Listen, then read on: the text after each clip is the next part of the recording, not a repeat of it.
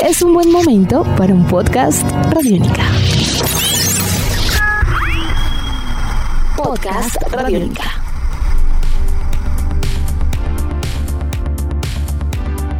Amigos de Radiónica, sean bienvenidos a una nueva entrega de En Descarga Radiónica, el podcast. Hace mucho tiempo no presentaba esto así. Mi nombre es Iván Zamudio, arroba Iván Zamudio 9 en Twitter, arroba piloto.espacial.3000 en Instagram. En este espacio donde constantemente hablamos sobre cine, televisión, cómics, videojuegos y mucho más. Todas las ñoñadas, el universo geek y todas las cosas que están en la temporada, están sucediendo en este momento y que obviamente nos traen a conversar acá y que nos traen obviamente a opinar también junto a todos ustedes. En este momento me encuentro como siempre con el paladín de la justicia, el hombre que no puede ser el, eh, el eh, no puede ser otra cosa sino el número dos, porque sin él este podcast tampoco existiría, el señor Diego Bolaños, arroba Bolaños y Estrada. Diego, ¿cómo va todo? Todo muy bien, acá juiciosos, listos y dispuestos a hablar de una leyenda viva de la animación, un nombre que hizo parte de nuestra infancia, yo creo que para mí, de esa, en ese momento, ¿no? Nueva camada de la animación. El nombre de, de Gendy Tartakovsky era de, hay que ser muy grande y hay que ser muy respetado para que siendo tan joven le hayan dejado hacer tantas cosas y tener un nombre tan importante que decirlo ya era una prueba de calidad. Porque me acuerdo, yo creo que los primeros nombres, obviamente, eh, Chuck Jones y de los directores, me sabía todos los directores de, de Tommy Jerry porque me gustaban y sabía las épocas, siendo muy niño, eh, Iván, muy niño. Pero, pero me acordaba que cuando yo veía esos, veía el nombre del director, ah, esto me encanta. Pero estas eran leyendas, claramente. Kendy Tartakovsky se hizo un nombre muy joven, nos dio cosas increíbles que creo que si no saben de quién les estamos hablando, eh, Laboratorio de Dexter, eh, Hotel Transilvania para los más jóvenes, eh, Star Wars, las guerras clones, por donde quieran, Samurai Jack. Es decir, además, creo que es uno de las. Yo creo que está en el top 5 de personas que Iván Samudio quisiera conocer y estrechar su mano. Sí. Es muy probable, ¿cierto? No, no, me equivoco. Sí, no, no, yo, yo amo a Gendy Tartakovsky. en verdad creo que es una, tal como usted lo dice, es como una de las mentes brillantes de la animación y sobre todo que es muy versátil, ¿no? Él puede hacer una, una un producto tan familiar y tan infantil como Hotel Transilvania, pero puede transformar las cosas y llevarlas, digamos, a zonas mucho más adultas como lo que vamos a hablar el día de hoy, que es la segunda temporada de una serie llamada Primal, que si usted no la ha visto, pues recomendadísimo que la empiece a ver porque se deja ver muy fácil y porque es una, yo creo que esto es una obra maestra de la animación y hay que, hay que apoyarla mucho para que sigan haciendo más temporadas, más capítulos y más cosas. Oiga, Tartakovsky es uno de esos casos de hombres brillantes que no son estadounidenses, ¿no? Él nació en Rusia, en Moscú, y pues se nacionalizó en los Estados Unidos después con su familia que viajó allá. O sea que fue un hombre que de niño obviamente tuvo que estar conectado con todo el tema de la Guerra Fría y obviamente esa división entre el bien y el mal, entre, entre blanco y negro, entre las dos superpotencias que había en ese momento y donde pues eh, él haciendo un poco de, de, historia para los que eh, no lo recuerden, más o menos hacia mediados de los años 90, Cartoon Network pues eh, la Ted Turner, la, la, Turner había comprado pues en este caso los catálogos, los archivos de, de Hanna-Barbera y decidieron montar pues un canal de televisión que tuviera, que fue pionero en su momento, donde daban dibujos animados 24 horas al día, 7 días a la semana. Lo que pasa es que, claro, presentaban pues de ahí los Picapiedra, los supersónicos, Don Gato y su pandilla, trajeron un anime con la fuerza G, eh, pasaron Meteoro hasta la saciedad, porque uno ya se sabía todos los capítulos. a, veces en desorden. Creo que el 90% en desorden, del tiempo en desorden. Uno ya estaba cansado de ver a Chito el Mico, entonces, bueno, eh, todas esas cosas que eran bien importantes en esa época y de pronto Cartoon Network dijeron en un punto de la historia tenemos que hacer dibujos, eh, dibujos animados originales. Tenemos que hacer cosas obviamente brillantes tenemos que hacer cosas propias de nosotros y ahí fue donde salió el proyecto de Cartoon Cartoons. Aunque eso tiene una serie de antecedentes ahí curiosos. En esa primera camada, en esa ola de nuevas producciones, pues eh, no sé si usted recuerde una serie que se llamaba Dos perros tontos. ¿Cómo, cómo Dos olvidarlo? Dos Dogs. Bueno. Ah, obviamente pelota, comida. Bueno, no, no, no, ya, perdón, perdón, distinguida audiencia, perdón. bueno, en ese, por ejemplo, en ese, en esa serie trabajaron muchos de los jóvenes. Estuvo Van Paribol, estuvo Gendy Tartakovsky y estuvo, por ejemplo, el creador de de Vaca y Pollito. Ellos eran muy jóvenes en aquel entonces. También estuvo el creador de Las Chicas Superpoderosas. Todos ellos eran, eran amigos, eran conocidos porque venían obviamente de una nueva generación de creativos que habían salido de las mismas universidades, que estaban pasando por los mismos procesos. Y de ahí también por ahí, en ese mismo orden, no solamente por hablar de la historia de Cartoon Network, pues también estuvo Craig Bartlett, el creador de de Hey Arnold, estuvo también obviamente el creador de Padre de Familia, porque él hizo el piloto de Padre de Familia, él lo presentó para Cartoon Network y después eso se convirtió en otra cosa que lo compró Fox. Entonces han pasado obviamente muchas personas, muchos de ellos también eh, por, ese, por ese mismo cúmulo de creativos podemos hablar de Brad Bird que fue consultor de Los Simpsons y después se convirtió en el director de Los Increíbles y de una película divina que se llama El Gigante de Hierro. Entonces, bueno, por ahí ha pasado, de hecho todos ellos son del mismo parche, todos ellos se conocieron muy jóvenes, todos ellos eran creativos en ese momento. Y cuando eh, crearon esas, esas primeras, em, además porque se están cumpliendo pues eh, Vaca y Pollito y Johnny Bravo están, están de aniversario fuerte este año. Oye, hay contenidos súper chéveres, ¿no? Las redes de Radiónica con este tema. Sí, sí, sí. Para que, para que vayan y miren. Para que, para que revisen eh, la entrevista con Javier Rivero, quien hacía la voz de la vaca. Pues Cartoon Network dijo, vamos a, vamos a poner a prueba, obviamente, vamos a darle la oportunidad a todos estos nuevos animadores que están trabajando, obviamente, en, en, series como Dos Perros Tontos y crearon un programa que yo sé que usted lo vio en Cartoon Network que se llamaba ¿Qué historia tan maravillosa el show? Claro. Mire, ahí dieron piloto de chicas superpoderosas de laboratorio de Dexter, de, de Pollito. No, eso es increíble. eso era buenísimo. De Coraje el perro cobarde también, que como dato curioso, el, el, yo les cuento, el primer capítulo, el piloto de, de, Coraje el perro cobarde, a mí me dio miedo. O sea, yo cuando vi eso por primera vez, como a las 11 de la noche, era bien sombrío. era bien oscuro. Era invasor sin. Bueno, eso, digamos que todo eso hacía parte de, de todo eso porque Nickelodeon también tuvo su propia historia con esas producciones originales. Entonces, ¿qué pasó? Eh, Van Paribol le dieron, eh, le aprobaron eh, Johnny Bravo. A David Face le, le, aprobaron Vaca y Pollito. Y a Gendy Tartakovsky le aprobaron el laboratorio de Dexter. Y ahí arrancó la historia. De ahí, pero el más prolífico de los tres fue Tartakovsky. Siempre lo fue. O sea, Tartakovsky después del laboratorio de Dexter, que hay un capítulo donde él aparece con un cavernícola en el laboratorio, que ese es el cavernícola de Primal. Un dato curioso. Fue el que empezó a, a totearla por todo lado. O sea, Tartakovsky eh, fuera del laboratorio de Dexter hizo Samurai Jack, que es una serie divina. Divina, es maravillosa. ¿no? Sí, que porque le, tenían que dar un fin. Obviamente esa, esa fue la idea. Eh, las eh, Star Wars Clone Wars, que es una maravilla. Pero, pero ojo, de que, no es canon, no es canon. Pero además estamos no hablando la de dibujo 2D, ¿no? No la de 3D, no la de red. No, la de, la de 2D. La de 2D que era al, estilo de, Samurai Jack, que era una cosa supremamente linda. Eh, y después Tartakovsky se volvió ya leyenda, ¿no? Hotel Transilvania, bueno, y tantas cosas que él ha hecho. Y de pronto, hace unos años, Tartakovsky obviamente con el revival de Samurai Jack, eh, dentro de lo que se conoce como Adult Swim, que es la franja de animación para adultos de Cartoon Network, eh, le dijeron, oiga, venga, usted no quiere venir a hacer cositas acá, no me interesa porque usted es un monstruo.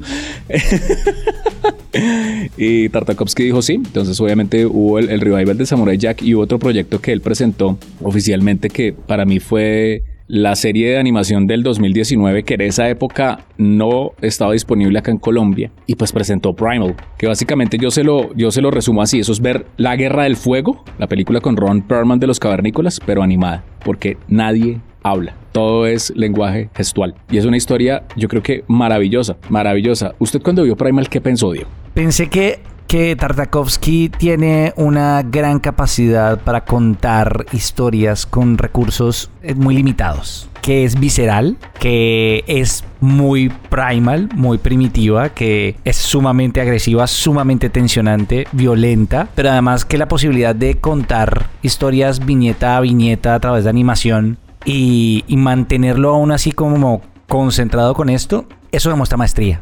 Y eh, creería que solamente una persona como él, un, gran artista como él, en esta, exacto, en esta etapa de su vida, podía darse el lujo de contar esto, porque ese pitch hace años no se lo compraba nadie. Nadie. Por la violencia. si no hubiera sido. Por lo absurdo. Además, seamos claros, es decir, eh, a, nivel, a nivel histórico eh, no es nada pegado con la realidad. Pero es muy interesante cómo logra que uno se interese y se conecte con estas historias en donde lo único que hay es, es acción, suspenso, violencia y, unos dibujos muy cool. Una animación muy chévere y de muy buena calidad. Muy increíble. La historia de Primal nos cuenta la, la vida de un cavernícola que el nombre código es Spear, lanza. Es un neandertal que pues vive con su familia, ¿no? Tiene a su esposa y a su hijo y, y pues él está ahí... Eh, Sobreviviendo eh, sobreviviendo el día a día, obviamente, en un mundo donde obviamente eh, todo se mezcla, ¿no? No podemos hablar de que sea una línea de tiempo cercana, obviamente, a la, misma línea de tiempo de la humanidad, sino que aquí aparecen humanos con cavernícolas y porque sí, ¿no? Y dinosaurios, y que, no, no. dinosaurios. no, no.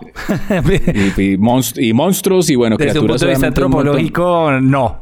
No, no tiene sentido, pero obviamente no lo tiene. Pero acá lo interesante es que de manera paralela que aparece la historia de Spear con su familia, aparece la historia de una dinosaurio, de una tiranosaurio rex que se llama Fang, eh, diente, colmillo, que también tiene su camada de, dinosaurios, ella pues tuvo su cría, y aparece un dinosaurio malvado, un depredador, un apex predator, que acaba con la, con la vida de la, de la, con la camada de, Fang y acaba con la familia de, de Spear. Y en una historia en la cual cuando ocurre ese suceso tan dramático y tan, tan fuerte, el dinosaurio, la dinosaurio y el cavernícola se encuentran y se miran y dicen, estamos solos, unámonos. Y ahí arrancan las aventuras de esto. O sea, es el, el, el, el, neandertal a bordo de la tiranosauria sobreviviendo por el mundo y teniendo un montón de aventuras que los va llevando un montón de cosas. A enfrentarse contra cosas terriblemente oscuras, eh, siniestras, pero dentro de un mundo que va que va mostrando incluso pasajes naturales de diferentes partes del planeta Tierra. O sea, aquí hablamos de que pasan por Oceanía, pasan por, pasan por África, pasan por todo lado y se encuentran con un montón de criaturas de diferentes tipos. Ahora bien, cuando terminó la primera temporada, que la incluso Tartakovsky tuvo la idea de, presentar esto a las nominaciones de los premios Oscar a mejor eh, a, película, a producción animada, pues que, porque finalmente si usted coge todos los capítulos de Primal, usted los juntos, tiene una película. sí. Es una historia ya que, tiene, incluso Tartakovsky la cerró, porque la primera temporada pues pasa algo que no les puedo decir que, que uno, si uno lo deja, si uno la mira hasta ahí, ya, ah, bueno, Sí, cierra la historia. O sea, cerrada y, cerrada y como con unos guiños a dejarla abierta, o sea, ni muy, muy, ni tan, tan. Pero entonces a él le dijeron, venga, queremos segunda temporada porque esto fue un éxito. Y Tartakovsky dijo, listo. La segunda temporada se estrenó este año, ya en Colombia se encuentra través de plataformas digitales la pueden revisar la primera y la segunda temporada. La primera pues la estrenaron obviamente hace algún tiempo y la segunda pues sí ya, llegó hace algunos meses y, y pues es una cosa divina. O sea, esto lo estrenaron el 22 de julio. Son 10 capítulos y las aventuras de ellos continúan. Continúan en, en, muchos otros, en muchos otros escenarios, en muchas otras cosas. Pero lo más interesante de la serie es que Tartakovsky empieza a hablar acerca de lo que significa ser humano de lo que significa la supervivencia. Y esto tiene un montón de trasfondos filosóficos incluso, eh, muy, muy, muy tremendos porque se dice que hoy en día pues en la sociedad a todos nos han disfrazado el cuento de que hay que ser felices y que se, hay que vivir bien y hay que ser, ¿no? Pero en verdad eh, muchos antropólogos han dicho, ¿no? La, el tema de, de, sobrevivir en, en la jungla de asfalto eh, la ley del más fuerte, eso sigue existiendo. Lo que pasa es que ya tiene otro tipo de características y otro tipo de transformaciones. Entonces, eh, sigue existiendo ese, ese tema donde aquí un capítulo de la segunda temporada, Diego, que eso es ver Conan el Bárbaro contra God of War. Así.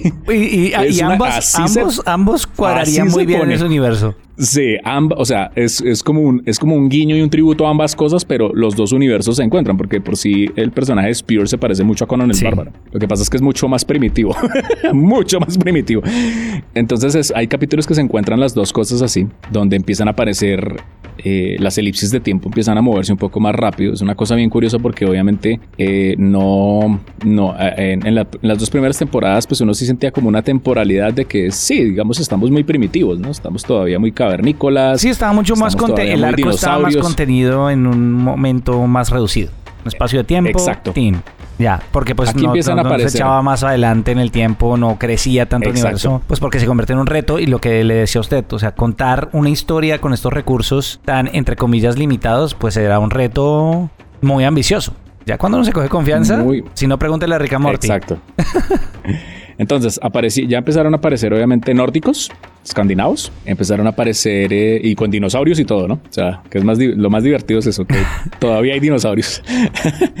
dinosaurios eh, para todos. A aparecer, dinosaurios para todos. Empiezan a aparecer egipcios y las, las invasiones egipcias eh, y se empieza a mostrar un montón de temas acerca de la esclavitud de África. Se empieza a mostrar un montón de temas alrededor de, de, la configuración, obviamente, de los pueblos. Empiezan a ver pueblos más, más civilizados donde, toda, digamos, la lengua, Tartakovsky sigue respetando de que no se hable, se hable muy poco. Eh, y lo que se hable no se entienda casi. Exactamente. Y todo empieza a expandirse obviamente a un gran villano, a la supervivencia, pero también a, una cosa que es, que es muy clara y es el sentido de, crear manada.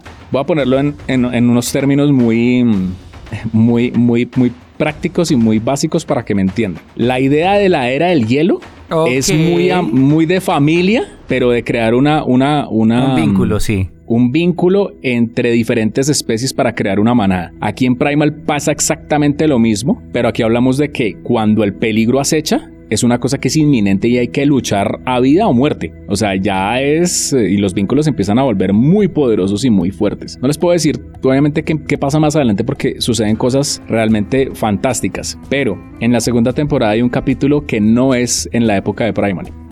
Y no es ni siquiera en la época de eso. Es un capítulo donde aparece Charles Darwin en una reunión con varios científicos y aristócratas de su momento hablando acerca de la, de la teoría de la evolución. Y ese capítulo es una locura porque usted ahí entiende para dónde va Tartakovsky. Y todo puesto en perspectiva. Sí, es una, pero es una ese capítulo es una belleza, o sea, es una cosa que, y es en tiempo presente, y, digamos, civilización actual, pues, pero aparece Darwin hablando acerca de, de por qué el ser humano es como es y para dónde va y de dónde viene. Y eso conectaba con un montón de temas que hay ahí bien, bien interesantes. Yo de una vez lo digo, si la primera temporada de Primal en 2019 en los contenidos de Radiónica la, postulamos como una de las mejores series de animación del año. Les puedo decir perfectamente ya, que. Ya hoy ya puede decir usted. Ya es, ya puede decirlo acá. Primal sigue siendo, va a ser la serie del año en 2022. ¿Y sabe qué es lo más increíble? Que si la primera temporada fue brutal, la segunda es tres veces más increíble. Ok. Y por todo y todo por animación es más increíble. La animación es más, está más certera hay más en esta, plata, hermano. hay más, hay más, hay, más, hay más seguridad. Hay más recursos, hay más todo. O sea, y la historia, o sea, las cosas que empiezan a pasar en la segunda temporada de Primal son divinas. O sea, divinas. Y es, y a mí me pasó una cosa. No, no, es el adjetivo que yo habría tenido en mente para hablar de Primal, pero le creo. Divino. Pero, pero es que son, Primal tiene una cosa y es como de esas series que cuando uno era chiquito uno se uno veía Rambo. Sí, sí, claro. Y Rambo salía con una ametralladora y acá empezaba a acabar con todo el mundo. Dele, duro, duro, duro, más duro. O sea, aquí en Primal a mí me pasó exactamente lo mismo. Yo eran un pedazo de capítulos como dele duro, duro. porque es eso. O sea, es, ese sentido como que uno, uno se preocupa porque que no les vaya a pasar nada a los protagonistas y que se protejan unos a otros y que cuando hay una amenaza que los pone obviamente en jaque tienen que pelear con con todo el corazón y con toda el alma. Y no, y la, y la relación, o sea, y en la primera temporada la relación entre Fang y Spear es muy bonita y se unen. Aquí es todavía más especial. En la segunda temporada los lazos entre ellos dos se vuelve una cosa que es como, como si fueran hermanos pero sin ser, o sea, no siendo de la misma especie, siendo de especies diferentes, pero se vuelven mucho más unidos. Y es una cosa que usted hasta le saca lágrimas con decirle todo. El amor fraternal. La serie es una cosa, no, la serie es, pasadísima y, de verdad hay que, hay que, cada vez que Tartakovsky saque algo, hay que apoyarlo mucho porque Tartakovsky es un genio. O sea, así de sencillo. Eso es lo que, lo único que yo tengo que decir. Y Primal, eh, segunda temporada es la serie del año. Ahora lo importante es que ustedes se den la oportunidad, que lo conozcan y nos envíen sus comentarios a través de las redes de Radiónica, también a través de la sección de comentarios de la plataforma en la que escuchen este podcast. Recuerden que siempre encontrarán en este espacio lugar para hablar de videojuegos, de cómics. Ahorita estamos hablando de series y pronto se acercará el fin de año y hablaremos de qué es lo mejor y lo más importante. Así que ya, ya hay un adelanto de, de Iván Samudio. Yo me tendré que poner al día, pero si en algo estamos claros es esa conclusión. Kennedy Tartakovsky es un genio y es una fortuna poder seguir viendo la obra de este gran animador y este gran artista. Iván, como siempre, un placer. Un placer, Diego. Un abrazo muy especial para usted y para todas las personas que están conectadas a este podcast. Y recuerden que todas las semanas a través de www.radionica.rocks ustedes van a poder disfrutar de contenidos de estreno de las diferentes series de podcast. Todas las semanas a través de www.radionica.rocks. Nuestros podcasts están en radionica.rocks, en iTunes, en RTVC Play y en nuestra app Radionica para Android y iPhone. Podcast Radionica.